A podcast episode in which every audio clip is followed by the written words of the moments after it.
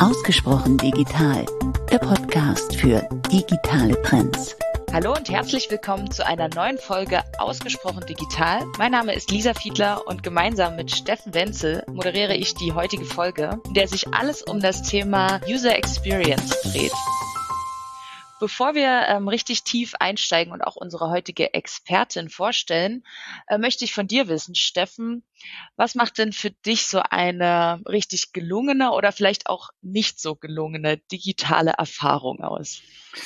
Ja, das ist wirklich äh, fast ein bisschen peinlich, aber man muss es immer wieder sagen, dass äh, leider Amazon äh, eine sehr gute Nutzererfahrung einem bietet. Man versucht das ja immer so gut wie möglich zu vermeiden ne, und seinen, zu seinem persönlichen Bookstore zu gehen und den zu unterstützen.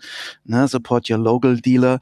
Aber äh, wenn man jetzt wirklich um das Shopping-Erlebnis redet, ist das schon perfektioniert. Alleine, dass man da eine Mitgliedschaft hat ne, und dass man dafür monatlich Geld bezahlt als Amazon Prime-Kunde, dass man ähm, quasi einen Marktplatz hat. Äh, alles, was drumherum ist, ist für Shopping-Erlebnisse wirklich sehr, sehr gut. Und da müssen Konkurrenten, zu denen ich auch gerne immer mal wieder gehe, ähm, in Deutschland gerade, ne, also wenn man da E-Commerce-Anbieter sich anschaut, leider doch noch ein bisschen zurückstecken. Also das Erlebnis ist dort nicht so gut. Ich habe äh, immer Hürden eingebaut, wenn es darum geht, mich zu registrieren und so weiter. Ist alles ein bisschen komplizierter, leider. Ich muss dir da zustimmen und man merkt, dass man wirklich hohe Anforderungen da auch entwickelt, die man vielleicht auch in sein Arbeitsleben überführt und dass man irgendwie diese, diese digitalen Erfahrungen ähm, in allen möglichen Lebensbereichen ähm, sich wünscht und einfordert. Und damit Unternehmen diesen gewachsenen Anforderungen auch begegnen können, gibt es Expertinnen wie Katrin Friedrich, die ähm, dabei hilft, äh, das Thema User Experience ganzheitlich anzugehen. Katrin Friedrich ist Head of Mobile Frontend und User Experience bei der Telekom MMS und wir freuen uns sehr, Sie heute hier begrüßen zu können. Hallo Lisa, hallo Steffen, schön da zu sein, freut mich sehr. Als wir uns kennengelernt haben, das ist, glaube ich, habe eben mal gerechnet, ungefähr so 15 Jahre her. Was waren damals deine Jobbezeichnungen bei der Telekom MMS? Vor 15 Jahren war ich vermutlich klassisch äh, UX-UI-Designerin, ähm, bin in dem Karrierepfad oder in der Kreation ähm, mittlerweile aber, glaube ich, durch alle Rollen durchgewandert. Als Konzepterin, als Designerin, als Infoarchitektin, als Researcherin, als Artdirektorin, all das, was man eben in diesem großen Begriff User Experience Design auch als Tätigkeiten ausführen kann. Ja, und seit knapp ähm, vier Jahren genau für diese Themen im Management und jetzt eben Abteilungsleiterin. Ja, 15 Jahre ist eine lange Zeit, Steffen. Ja, auf jeden Fall. Und aber das Thema war damals äh, brandneu. Ne? Also ich weiß noch, es gab noch keine wirklichen Ausbildungen in dem Bereich. Ne? Man kam so quasi aus einer anderen Ebene dort rein. Nutzererfahrung im Internet war natürlich damals auch schon wichtig. Wie bist du zu diesem Thema gekommen? Warum hat es dich interessiert? Ich glaube, wenn ich ganz äh, früh zurückgehe in die Schulzeit, habe ich irgendwann den Kunstunterricht durch die äh, Web AG getauscht und habe damals meine erste Erfahrung mit HTML und Flash gesammelt und eine Informationsseite zum Klassizismus gebaut. Und das war für mich eine ganz neue Art zu gestalten, nicht mit Papier, nicht mit Stift, sondern mit dem Computer, mit digitalen Medien. Und das hat mich von Anfang an fasziniert und aber auch ähm, spüren lassen, was die Herausforderungen sind, was ein gutes Design ist, wie Informationen und Funktionen an einem Computer, später an einem Tablet auch bedient werden können. Und ähm, was mich bei unseren Kundenprojekten tatsächlich getriggert hat, eine schöne Website bauen ist das eine. Ich wollte immer Probleme lösen. Ähnlich mit deinem Beispiel von vorne mit schlechten Registrierungsprozessen. Ich wollte es Menschen einfach machen und im Bestfall, dass sie auch Spaß haben, unsere digitalen Anwendungen zu nutzen. Und das ist ein super spannendes Thema immer noch. Und es wird immer spannender. Jetzt hast du ähm, schon einige Herausforderungen benannt. Es geht also beim Thema UX um Gestaltung, Bedienbarkeit, NutzerInnen, also einige Begriffe, äh, die herumschwören. Würdest du uns denn nochmal einen Überblick geben, was hat es mit UX auf sich und wie unterscheidet es sich vielleicht auch von UI? Und ähm, ja, wie spielt das alles zusammen? Mhm. Also wenn wir den Begriff User Experience einfach mal versuchen ins Deutsche zu übersetzen, ist das die Erfahrung, die ein, ein Nutzer, eine Nutzerin, ein Mensch mit einem digitalen Angebot macht. Das kann eine Website sein, eine App, äh, eine VR, AR-Anwendung, ein Sprachassistent, also irgendeine Art von digitalem Produkt. Und damit dieses Erlebnis eine gewisse Qualität hat, braucht es verschiedene Aufgaben oder Herausforderungen, die man lösen muss. Das heißt, ähm, was ist überhaupt die Daseinsberechtigung und die Funktionalität dieses Produkts? Wie kann der Mensch damit interagieren? Das können ähm, Bedienkonzepte sein, Nutzerführung, die Gestaltung einer Seite bis hin zu der Frage, wo ist eigentlich ein Button? User Experience wird aber auch davon beeinflusst, wie etwas aussieht. Und da sind wir dann beim UI-Design. Sind die wichtigen Elemente auf einer Webseite denn auch ähm, grafisch hervorgehoben? Da geht es um Farbkontraste, um Lesbarkeit, ähm, Barrierefreiheit. Kann ich Dinge denn wirklich auch gut erkennen, mit der Tastatur bedienen? Aber auch, wie sind denn Dinge äh, be betitelt? Da reden wir von UX-Writing. Was steht denn jetzt wirklich auf dem Button? Steht da Login oder registrieren oder anmelden? Ähm, was ist eine gute Fehlermeldung? Und all das prägt ähm, das Erlebnis, die Experience, die eine Person hat, wenn sie mit dem Produkt interagiert. Das heißt, ähm, User Experience ähm, ist die ähm, die Erwartung, die ich schüre, wenn ich ähm, auf ein Produkt stoße, das Erlebnisgefühl, äh, was ich habe, während ich mit dem Produkt interagiere, aber auch, wie geht's denn danach weiter bis hin zu einem Serviceprozess oder wenn nach der Bestellung ähm, das Paket nach Hause kommt.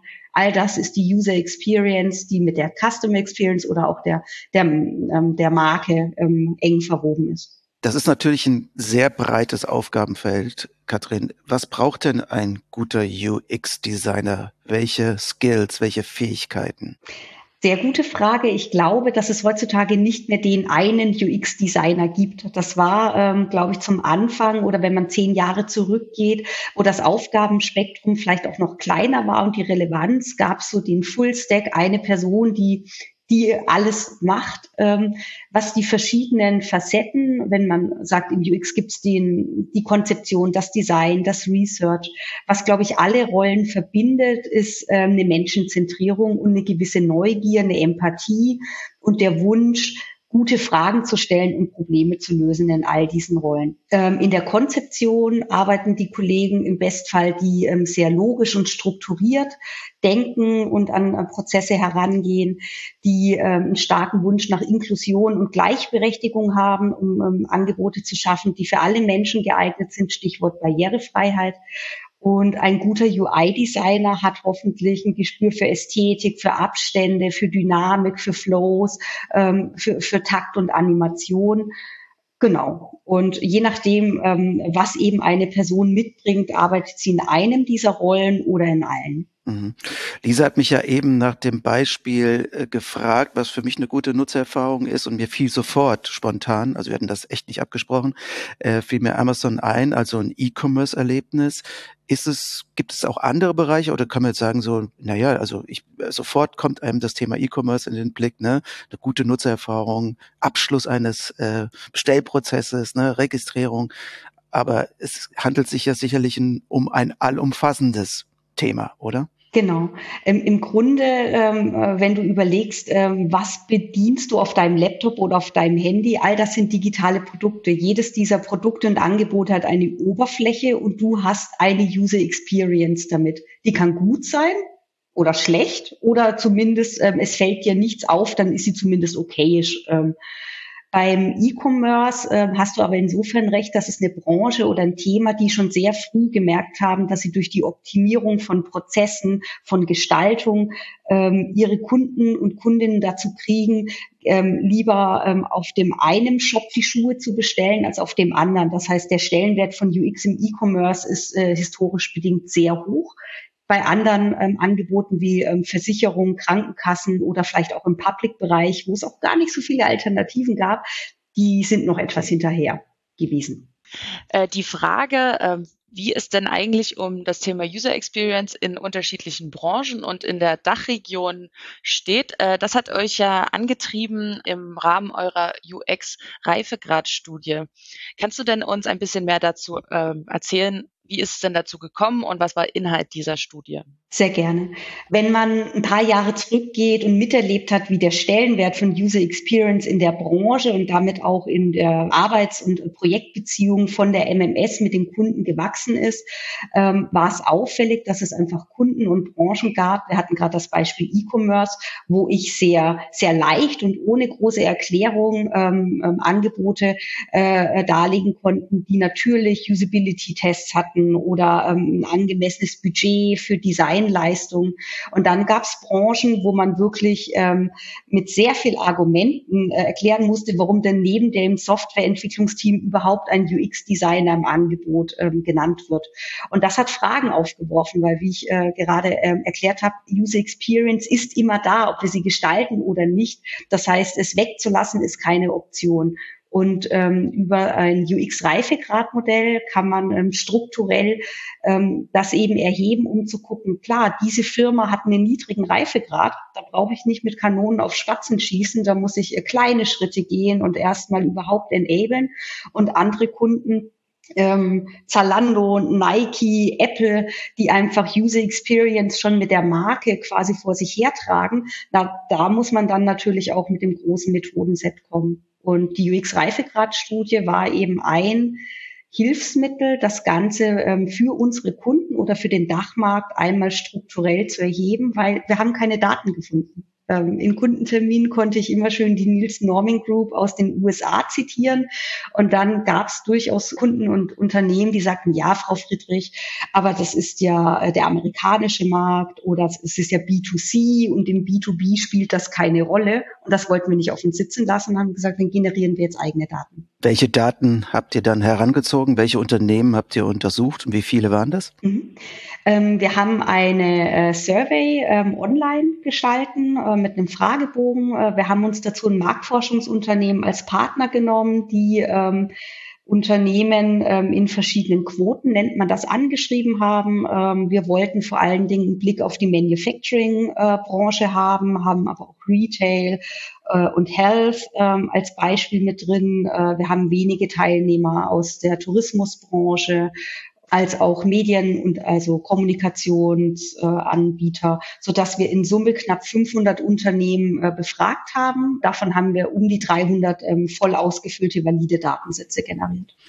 Wir hoffen ja, dass zur Veröffentlichung dieses Podcasts dann die Studie auch schon da ist. Deswegen, wenn sie da ist, bitte in den Show Notes nachschauen und dann ist die sicherlich auch verlinkt. Wenn nicht, wird sie bald rauskommen.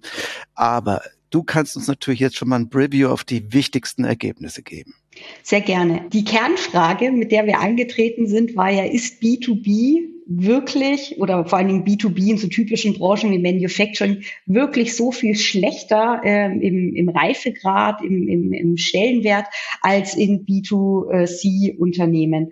Und zumindest mit den Daten, die wir in der, in der Survey hatten, muss ich das tatsächlich widerlegen. Der durchschnittliche Reifegrad äh, der Unternehmen lag so bei 3,2 so ein Stufenmodell, das geht von eins bis Reifegrad sechs, also so Gaußsche Normalverteilung. Und auch die B2B-Unternehmen haben sich in dieser Range einsortiert, sodass man hier jetzt zumindest sagen muss, das Management auch im B2B hat verstanden, warum UX wichtig ist. Und äh, Unternehmen, die das für sich noch nicht claimen, die müssen wirklich Acht geben, dass ihnen am Markt dann nicht äh, der Rang abgelaufen wird. Könntest du uns bitte nochmal einen Überblick geben dazu, was es äh, bedeutet, jetzt beispielsweise auf dem Reifegrad 3 zu sein oder auf dem Reifegrad 6? Beziehungsweise welche Themen habt ihr denn da wirklich ähm, abgefragt und wie setzt sich so ein Reifegradmodell äh, eigentlich zusammen? Sehr gerne. Vielleicht kurz ähm, abgeholt, ein Reifegradmodell ist ja eine strukturierte Betrachtung oder Herleitung, ähm, wie ein Unternehmen im Beispiel der Digitalisierung oder bei uns im UX einkategorisiert werden kann. Unser Reifegradmodell hat sechs Stufen. Die unterste Stufe äh, kann man mal platt formulieren als äh, Abwesenheit von UX. UX spielt keine Rolle. Ähm, die zweite Stufe ist eher so eine Ad-Hoc-UX. Man macht ein bisschen was, wenn es gerade ins Budget passt, aber nicht immer. Reifegrad 3 ist die projektbasierte UX, äh, wo jetzt auch zum Glück die meisten Unternehmen schon angekommen sind, ähm, wo es zumindest ein Grundset von UX-Maßnahmen gibt, auch in der Vielzahl aller Projekte. Und dann ähm, haben wir im Reifegrad 4, 5 und 6 dann Unternehmen, die das wirklich professionalisieren, tief integrieren bis hin zur ähm, strategischen Ausrichtung ganzer Businessmodelle am Kunden und am Nutzer im Reifegrad 6. Das sind die Unicorns, da haben auch wir in unserer Studie tatsächlich nicht viele gefunden, ist aber auch sehr schwer in den UX Olymp zu kommen. Um in diesem Reifegrad ähm, sich einzusortieren, haben wir ähm, zwei wissenschaftliche Arbeiten im Unternehmen mit ähm, Hochschulen schreiben lassen, die eben diese Kriterienkataloge erarbeitet haben. Klassisch äh, nennt man das Komponenten und Domänen. Wir arbeiten mit den Hauptbereichen Kultur, also welchen Stellenwert hat UX im Management? Ähm, sind die Geschäftsmodelle und Produkte wirklich darauf angewiesen, dass Kunden und NutzerInnen damit gut interagieren? Ähm, welche Ressourcen stehen für UX zur Verfügung? Gibt es die richtigen Kompetenzen, also Mitarbeitende? Gibt es vielleicht sogar eine komplette Expertenabteilung? Wie viel Zeit ist in den Projekten dafür vorgesehen? Welche Tools werden genutzt? Genau. Dritte Domäne Metriken. UX machen wir nicht zum Selbstzweck. Design ist vielleicht Geschmackssache, aber es geht darum, kann man UX messen? Wir hatten vorhin die Frage nach Conversion im E-Commerce. Ähm, wissen wir denn, ob ähm, UX-Verbesserungen wirklich einen Mehrwert haben, dass mehr Nutzer den Newsletter abonnieren, dass der Checkout schneller geht, dass weniger Fragen im Helpdesk ankommen, weil die Anwendung selbsterklärend ist. Das ist alles in der Komponente Metriken mit drin. Und wir haben natürlich auch die Methoden abgefragt von User-Centered Design Prozess. Sind Nutzer wirklich eingebunden? Werden Usability-Tests gemacht? Prototypen? Und die letzte Komponente ist, wir haben äh, Kriterienkataloge erstellt, um die Qualität einzelner Produkte zu erheben. Also was macht eine gute App aus? Was macht einen guten Webshop aus? Was macht eine gute Corporate Website aus? Und Dazu gab es Fragen mit Antworten in dem Stufenmodell und so ergab sich dann eben die Einstufung der Firmen. Mhm.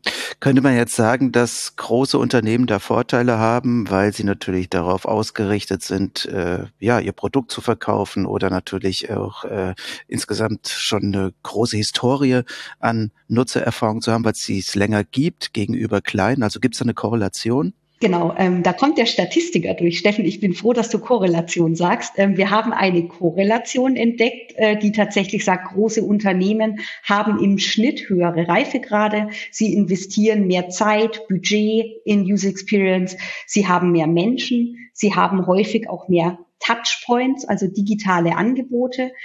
Und was wir in der Survey zusätzlich noch abfragen wollten, ist, ob denn Startups, also wirklich kleine Unternehmen, äh, die sich vielleicht auch erst in 2020, 2022 gegründet haben und eigentlich ähm, quasi in einer Ära von äh, Nutzerzentrierung groß werden, dass auch diese kleinen Unternehmen ähm, schon eine hohe UX-Reife mitbringen. Dafür hatten wir leider zu wenig äh, Teilnehmer. Das nehme ich mir aber für 2023 vor, wenn wir die Studie wiederholen. Liebe liebe Start-up-Zuhörer, nehmt auch teil. Wir wollen gucken, wie ihr im Vergleich zu den Big Playern Kunden in den Mittelpunkt stellt. Du hättest ja fast auch mal selbst daran teilnehmen können, weil du bist mal auch, hast mal einen anderen Weg gegangen. Du hast nämlich mal ein, glaube ich, ein Restaurant gehabt, ein veganes, wenn ich mich recht erinnere, und hast auch mal Hochzeitstorten gebacken. Ähm, hast dazu ja sicherlich auch Webseiten gehabt, über die du das entsprechend das Marketing gemacht hast und so weiter. Ähm, welchen Reifegrad gestehst du dir denn in dieser Zeit selbst zu? das ist eine sehr schöne Frage. Ich finde, für die Gastronomie-Szene und das Startup hatten wir, ähm, weil das aber ja auch mein quasi Zweitjob oder Erstjob war, einen sehr hohen Reifegrad. Ähm, allein schon die Tatsache, ähm, ihr könnt ja selber mal gucken, wenn ihr in Urlaub fahrt und ein Hotel bucht oder ein Restaurant auswählt, ihr geht bestimmt auf die Webseite. Ihr wollt Bilder sehen, äh, wie, wie fühlt sich das Lokal an? Wollt ihr da wirklich euren Hochzeitstag verbringen? Wie ist die Atmosphäre? Kann ich einen Tisch reservieren? Finde ich die Wochenkarte? Äh, kann ich zur Instagram-Seite abspringen? Das macht was mit den Menschen und ähm, ich finde auch in solchen Branchen sind digitale Angebote wichtig und klar hatten wir, wir hatten schon eine Website, da hatten wir wir noch nicht mal einen Laden gemietet. Also äh, die digitalen Angebote und die Social-Media-Strategie gab es, bevor es überhaupt äh, die Küche gab. Die Parallele, die ich da aber sehe, ist, es geht auch in beiden Berufsgruppen drum, Menschen glücklich zu machen. Und du kriegst, äh, egal ob du eine, eine Hochzeitstorte gestaltest oder einen Webshop, du willst die Menschen begeistern und mit einem guten Gefühl in den Abend oder äh, in die Mittagspause entlassen. Und ähm, das ist einerseits Handwerk. Und du musst aber genau hingucken, was brauchen die Menschen. Das Schöne in der Gastronomie ist, du kriegst Instant Feedback. Du siehst, wenn die Braut sich freut oder der Gast auch sagt, hm, das Essen hat zu lang gedauert oder die Suppe war versalzen. Bei den digitalen Angeboten müssen wir da ein paar Hausaufgaben mehr machen, um zu gucken, ob der Kunde wirklich zufrieden ist. Wenn uns vielleicht UnternehmerInnen zuhören, die bislang sich noch nicht so richtig äh, systematisch mit dem Thema UX auseinandergesetzt haben, was würdest du äh, diesen Unternehmen denn raten? Wie fängt man an? Ein sehr guter erster Schritt ist, äh, den eigenen Reifegrad tatsächlich zu ermitteln. Das kann man ähm, machen, indem man sich mal strukturiert mit verschiedenen Stakeholdern zusammensetzt. Das kann ein, ein IT-Leiter sein, ein Product Owner, jemand, der die Kreation oder UX im eigenen Unternehmen verantwortet, teilweise angesiedelt im Marketing oder im Brand und äh, vielleicht auch mal äh, Kunden befragen, NutzerInnen, um zu gucken, äh, wie, wie gut ist denn mein Angebot. Wer es sehr strukturiert machen will, darf auch gerne im Selbstcheck dann mal unseren Reifegrad-Fragebogen durchklicken und bekommt dann über die Einstufung tatsächlich auch Handlungsempfehlungen. Wenn wir mal so von der typischen Eingruppierung in Stufe zwei oder drei ein, äh, ausgehen, sind gute erste Schritte zu gucken, wie kann ich denn den User-Centered Design-Prozess wirklich ganzheitlich durchführen. Gibt es denn einen User im User-Centered Design-Prozess oder sind das alles nur Experten, die Konzepte und Designs machen? Man kann sagen, wir machen jetzt in jedem Produkt vor dem Launch mal einen Usability-Test als Beispiel. Wir ähm, fangen an, mal zwei oder drei Metriken zu formulieren, mal für ein Produkt und gucken, äh, können wir die im Halbjahreszyklus steigern. Das sind sehr gute erste Schritte. Und dann würde ich sagen, kommunizieren, kommunizieren, kommunizieren. Holt eure Produktteams ab, ähm, bringt die Developer auf die äh, Seite der Designer, dass man gemeinsam eine gute Nutzungsqualität erzielen will und sorgt für wirklich Nutzerzentrierung in allen Ebenen und Prozessen. Da schließt sich so meine nächste Frage so ein bisschen an. Ihr beratet ja Unternehmen oder du berätst Unternehmen natürlich genau äh, auch dabei, einen höheren Reifgrad zu erreichen. Was sind denn da die größten Hindernisse in den Unternehmen da? Also kommt jetzt eine Abteilung auf euch zu und sagt, wir wollen, wir haben auch ein Budget, so, jetzt legen wir los und du sagst, okay, ich mal jetzt mal hier einen Plan auf, wie wir vorgehen. Das heißt aber noch lange nicht, dass der auch so umgesetzt wird. Hm. Ich glaube, die ähm, Herausforderungen sind vielschichtig. In deiner Herleitung hast du schon gesagt, es gibt ein Budget. Das ist schon mal eine sehr gute äh, Vorbedingung. Denn daran scheitert es bei Unternehmen mit geringerer Reife noch, dass es natürlich gibt es Projektbudgets, aber im Zweifel ist das natürlich für den Softwareentwicklungsprozess gedacht. Gute Unternehmen haben auch schon Budgets für Test und Testautomation, aber zu gucken, wie viel Budget gibt es denn wirklich für User Experience und das dann auch konsequent einzusetzen. Das ist schon mal ein guter erster Schritt. Woran es auch scheitern kann, dass UX nicht dauerhaft im Projekt ist. Das heißt, man, man ist motiviert, der UX-Designer-Konzept, äh, da ist beim Vorprojekt dabei oder bis zum ersten Release, aber dann wirklich zu sagen, diese Webseite ist jetzt nicht zwei Jahre online, sondern kontinuierlich für die Nutzer zu optimieren, das sehen wir leider noch viel zu selten. Viele Kunden denken noch in Projekten und nicht in Produkten. Und das merkt man auch an der Beteiligungsquote der UX-Experten. Aber gibt es so etwas, was so ein bisschen handfest ist, dass man sagen kann, das ist zum Beispiel etwas, was müssen wir sofort machen, beispielsweise Team mixen, ne? also dass man jetzt nicht ein Entwicklungsteam da sitzen hat, Designteam dort, Architekturteam dort, immer gemixt, agiles Vorgehen.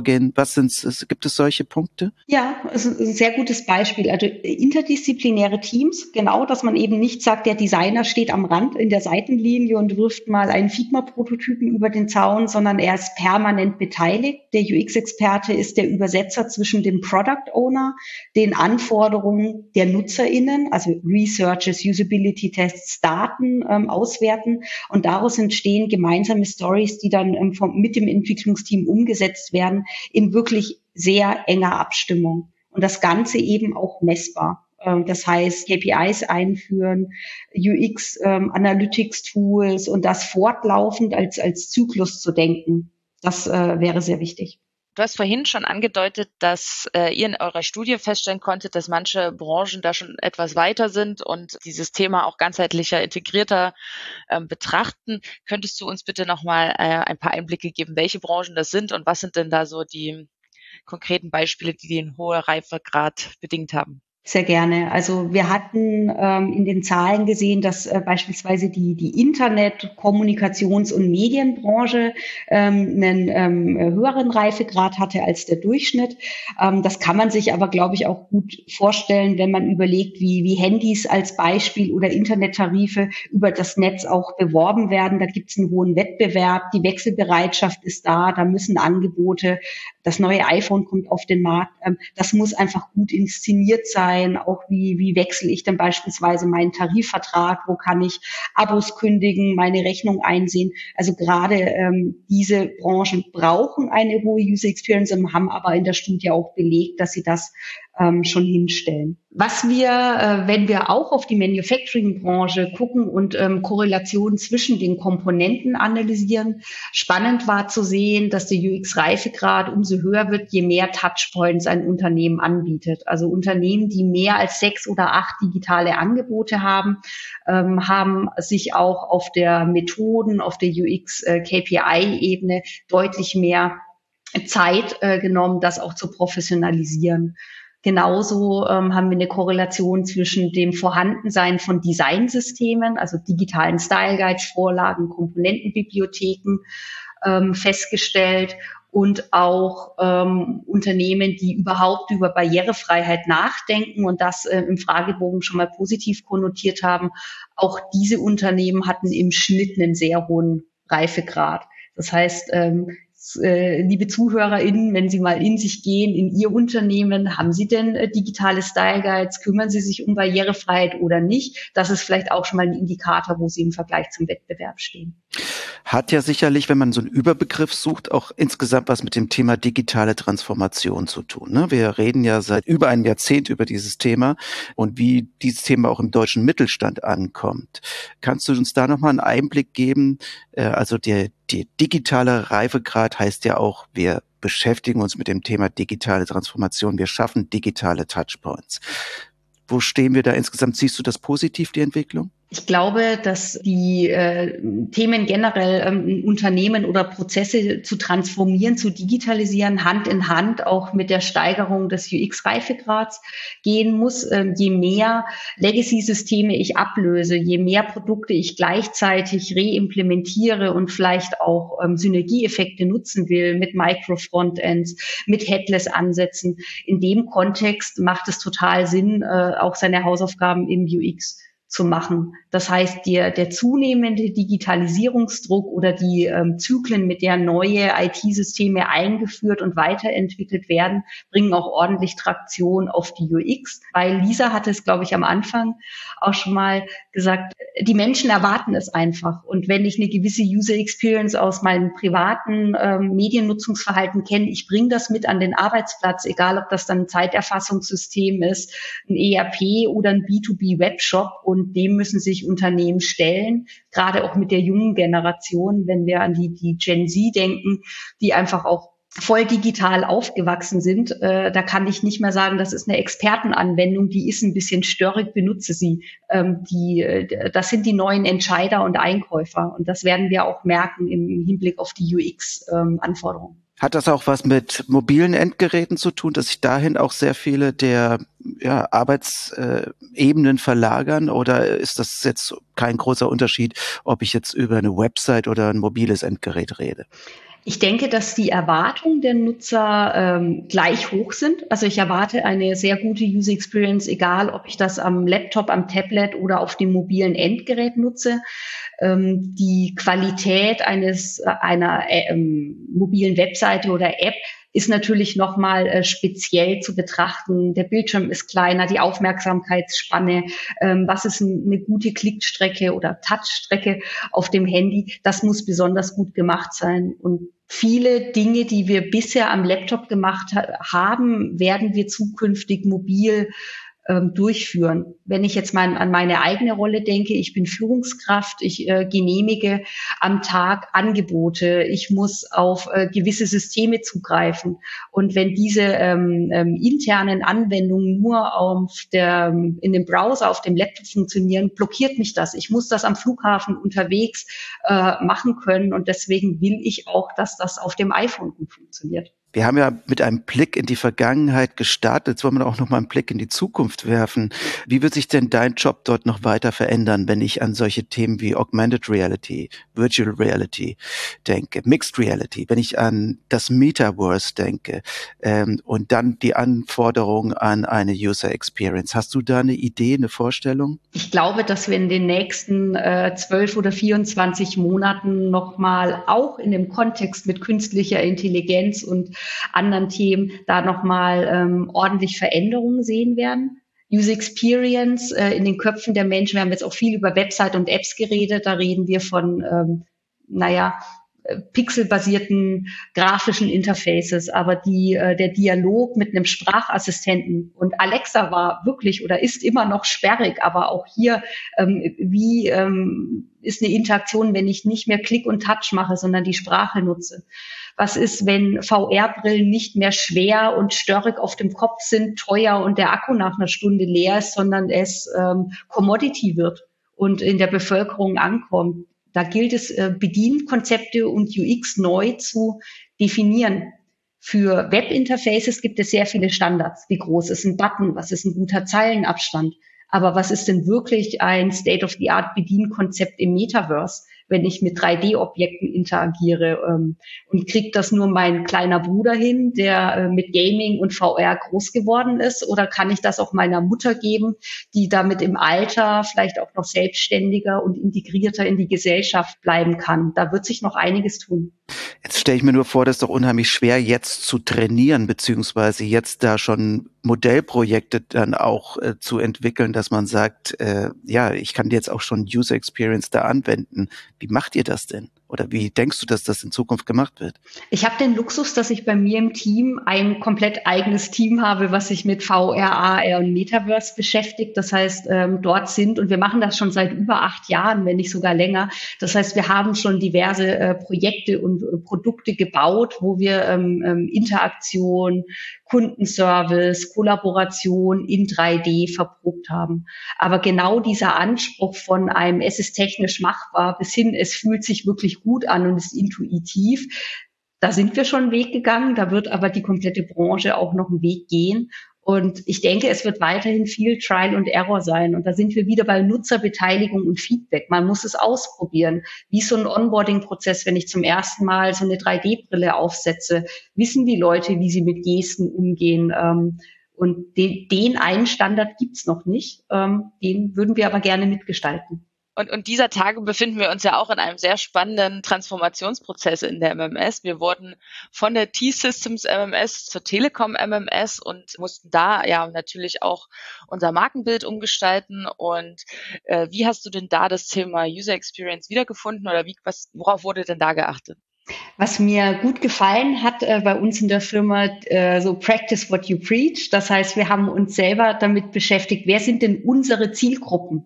Ähm, das heißt, die Firma hat Research betrieben. Wir haben Kunden befragt, wie erlebst du die MMS vom ähm, Kennenlerngespräch übers Projekt? Ähm, wie wirkt die Marke auf dich? Wie sind die Prozesse, wenn du ähm, bei uns einen Auftrag unterschreibst, äh, bis hin zu einer Einladung zu der Messe. Wir haben Personas äh, gestaltet. Wir haben die Customer Journey mit der MMS ähm, ausgearbeitet. Das heißt, wir haben die, die klassischen CX und UX-Methoden für die eigene Marke angewandt. Im nächsten Schritt haben wir beispielsweise äh, die Corporate Webseite neu gemacht mit genau diesen Methoden. Wir haben ähm, ein Designsystem erstellt. Wir haben Barrierefreiheitsexperten eingebunden. Wir haben Micro-Animations genutzt, damit äh, die, die Webseite auch ähm, zur Marke passt, dass es emotional und interaktiv wird. Und da sind wir dann auch schon wieder bei Tonality und Style Guides wie wirkt eine Marke und wie kommuniziere ich ähm, unseren Purpose, unsere Werte, unseren Stil nach außen. Das war richtig schön zu sehen. Und ich habe mehrfach auch UX-KPIs angesprochen. Das heißt auch die, die Messung der, der User Experience, sei es über einen Net Promoter Score, über ähm, Web-Tracking und Analytics bis hin auch zu wiederum Zielkundenbefragungen. Auch das werden wir durchführen. Aber die Webseite ist ja nur ein Touchpoint von mehreren. Ähm, ich bin sehr gespannt, wie wir vielleicht künftig auch äh, Standardleistungen aus den Bereich, in den Portfolios der MMS vielleicht auch über einen Webshop, also über ein E-Procurement-System anbieten, damit das eben schneller geht und man nicht nur mit E-Mails oder einem äh, vertrieblichen Ansprechpartner unsere tollen Kollegen und Teams einkaufen kann. Auch das wird Teil der MMS-Journey werden. Ja, wir sind sehr gespannt darauf. Wir haben es auf jeden Fall heute schon mal geschafft, immer ordentlich Telekom MMS zu sagen. Und damit herzlichen Dank, dass du heute hier zu Gast warst, liebe Katrin. Lieben Dank, sehr gerne. Ja, und vielen Dank, dass Sie auch heute wieder zu Gast waren und uns zugehört haben. Wenn Sie das öfters tun wollen, dann können Sie uns auch abonnieren und zwar bei dieser Spotify oder Apple Podcast. Bis dahin alles Gute und bis zum nächsten Mal.